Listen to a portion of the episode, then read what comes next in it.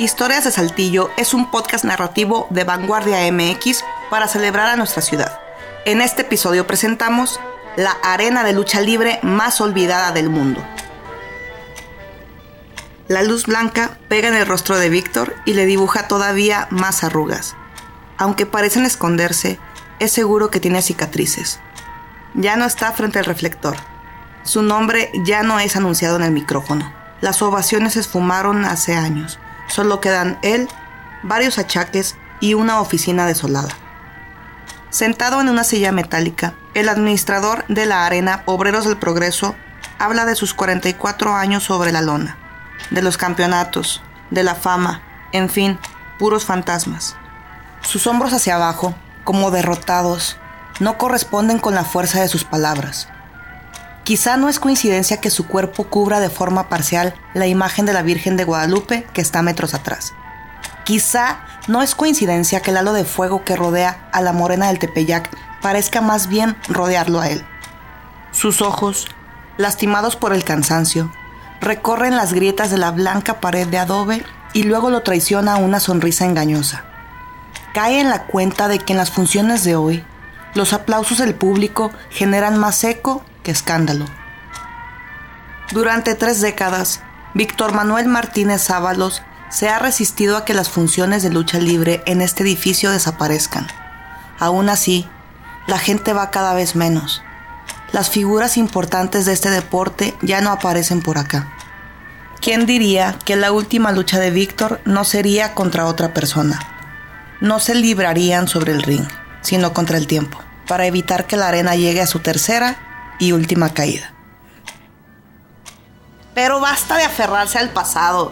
Víctor lleva varios segundos en silencio, pero no está quieto y sus manos lo evidencian. No ha dejado de moverlas. De pronto habla y confiesa que tiene un orgullo tonto. Recuerda que en esta arena se presentaron grandes figuras de la lucha libre a finales de los 80s y principios de los 90s.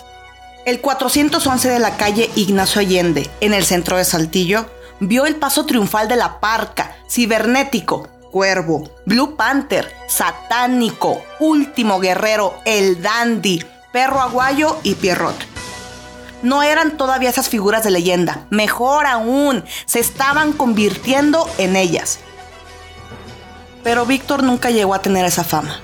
Se hacía llamar Costeñito Moy, un luchador independiente alejado del imperio de las empresas luchísticas AAA o el Consejo Mundial de la Lucha Libre. Entonces, como ahora, el mejor ambiente para la lucha era el barrio. De hecho, así fueron los inicios de Víctor. De joven vivía en Monclova, Coahuila. Su voz apacible cuenta que una tía lo llevaba a ver las funciones a un gimnasio de la colonia. Ahí quedó fascinado. Quería subirse al ring lo más pronto posible y tirar golpes y hacer saltos. El recuerdo se interrumpe de tajo avanza en el tiempo y se frena al llegar a la época en que la Obreros tuvo su mayor audiencia, justo antes de la fundación de AAA en 1992. Entonces en Monterrey se encontraban personajes de élite. Eso abarataba los costos para traerlos a Saltillo. Su solo nombre anunciado en el cartel era garantía de reventar las gradas de los Obreros con capacidad para unas 500 personas, con una entrada de 60 pesos por adulto y 30 pesos por niño. Serían más o menos 22.500 pesos de aquellos años. Pero esas son, como dicen, viejas glorias. Con las visitas actuales, 50 personas en promedio, se saca por función alrededor de 2.250 pesos. Pero esto no significa que no haya apoyo. En la capital de Coahuila, la lucha libre continúa, sí, pero en otros lugares con el respaldo de otros promotores. En un evento de AAA en el lienzo charro profesor Enrique González, la empresa local BRB Pro ha logrado entradas que rondan las 5.500 personas. Comparar las ganancias significa una desproporción enorme. Con las manos entrelazadas sobre la mesa, Víctor platica que para el cartel de esta semana vienen luchadores de la Sultana del Norte. Lo dice mientras levanta las cejas pero esta vez, a comparación de hace 20 años, no son estrellas nacionales. Quienes mantienen de pie la arena obrero son luchadores locales, sin contrato fijo, sin seguro de vida, sin ninguna garantía laboral. Pero no solo Saltillo se enfrenta a esta adversidad, así es en gran parte del país. Para la mayoría, presentarse en la Arena México es solo un sueño guajiro. Y es que además de lo anterior, la batalla también es contra la edad y una industria competitiva, pero cerrada. La búsqueda por ser una estrella de la lona hacen que, con el tiempo, se difumine la posibilidad de lucir en el máximo escenario del pancracio mexicano. Retomando la realidad de la Obreros, Víctor hace de todo un poco. También es supervisor de los entrenamientos. Con voz modesta dice compartir lo poco que sabe con las nuevas generaciones, pero que la chamba es de Lupe. Mientras se seca el sudor de la frente con el paliacate rojo que lleva en la cabeza, Lupe, José Guadalupe Martínez Gámez, por su nombre completo, explica paciente que primero se debe aprender a caer, luego vienen las maromas y la lucha técnica. Con más de 18 años de experiencia, hoy entrena a más de 20 jóvenes aquí, en la Obreros del Progreso. Lupe es otro testigo de los buenos tiempos, cuando tenías que pelear por conseguir un lugar con buena vista al ring. Sin embargo, lamenta que actualmente no se hagan grandes campañas para anunciar el programa. Y las vías de comunicación habituales son los afiches pegados con cinta en algún lugar del público. Quizá esto no traiga a un público nuevo más acostumbrado a las formas digitales. Quienes ya están acostumbrados son los mismos aficionados de siempre. Algunos desde hace más de 20 años. Jorge Bernal de León, por ejemplo. De vuelta con Víctor. Este entra y sale de la oficina varias veces con pasos pequeños pero rápidos. Luego sube una escalera y se asoma al cuarto de los luchadores para ver que estén listos. Minutos después, Víctor deja atrás las oficinas y vestidores para salir por fin al área del ring. Ya son las 4.30 pm, hora de la cita, pero la gente aún no llega. Apenas se cuentan unas 10 personas están distribuidas en los niveles de las gradas de concreto color verde.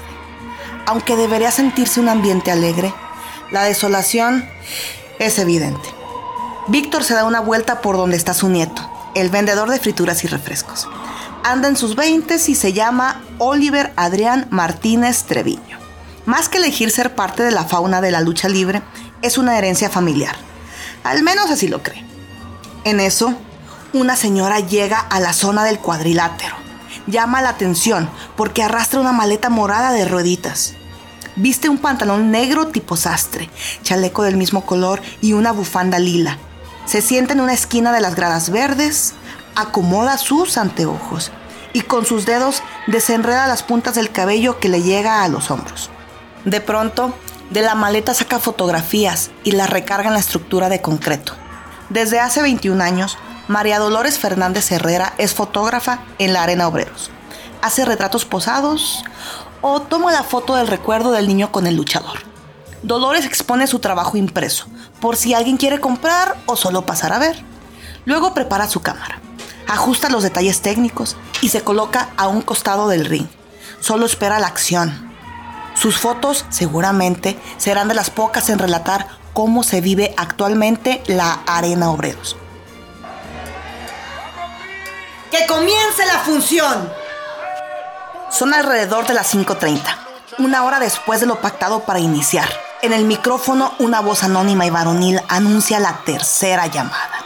A comparación de una arena llena, aquí los gritos hacia el luchador no se mezclan entre muchos otros, se entonan claro. Se identifica de quiénes son. La mayoría son unos 25 niños de diversas edades. El resto del público en las gradas son adultos, quizá otros 25, un poco más moderados. De pronto la euforia se desata. Con bebé en brazos, una joven mamá se pone de pie y le mienta la madre a Mongol Chino Jr., luchador regiomontano que usa máscara amarilla y mayón negro. A pesar de las majaderías, eh, el ambiente se cataloga como familiar. Si Víctor organiza la función, aquí no se vende cerveza. Se requiere ofrecer un espectáculo sano, explica el luchador retirado, quien por fin se detiene un poco a ver lo que ocurre en el ring luego de un rondín por la taquilla. Otro grito se alza en la tribuna. ¡Chingas a tu madre, pinche piolín! Le dice un señor acompañado por su familia al mismo mongol chino Junior. Parece que todos están en su contra, ya que el luchador provocó a la gente con un Ustedes no valen madre. El programa consta de cuatro luchas. Y como tradicionalmente ocurre, las últimas dos son las estelares. Y es donde suelen presentarse las figuras foráneas. Entre cada lucha y lucha se hace una pausa. Los niños se disparan de su asiento y aprovechan para subirse al ring y replicar alguna pericia que acaban de ver. Durante la función aparece otro luchador que rebasa los 40 años. Apenas entra en el traje, la panza le cuelga y las nalgas le rebasan el calzón. También entra uno más joven, luciendo el abdomen marcado y un mayón que deja ver sus piernas trabajadas en el gimnasio. ¡Bájalo, güey! ¡Es uno contra uno! Le grita un enmascarado desde abajo del ring al referee. Entre los dos le están dando una paliza a su compañero. Está sentado en la lona. Uno le tuerce los brazos hacia atrás mientras el otro le da una patada. Durante el golpe, el sonido y el impacto parecen estar desfasados. Realmente no le pega y el ruido proviene del atacante azotando su mano en su propia pierna para provocar el efecto. La falta de sincronía revela el truco. Pero eso no le importa al público. Es más, ya lo saben. Ellos están metidos en la injusticia del 2 contra 1. Y es que cuando la lucha inicia, hay un pacto entre los luchadores y la audiencia. Y ese pacto es sagrado. La figura de la tarde fue el luchador acróbata que en cada chance se subió a la tercera cuerda y emprendió el vuelo. También estuvo el corredor, que se la pasó dando vueltas en el ring evitando el golpe. Los veteranos fueron especialistas en lucha al ras de lona basada en la técnica tradicional del llaveo, cuerpo a cuerpo. La pelea termina. Los asistentes gritan y se ríen parecen felices. Desde una esquina de la arena, oculto a media luz, Víctor observa todo de pie. Asiente con ligereza. Se jacta en silencio por otra tarde de lucha. Un día más que prolonga la vida de la arena. 36 años de esta hazaña anónima.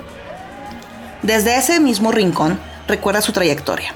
Recuerda cuando Costeñito Moy se retiró del ring aquel 3 de agosto del 2014.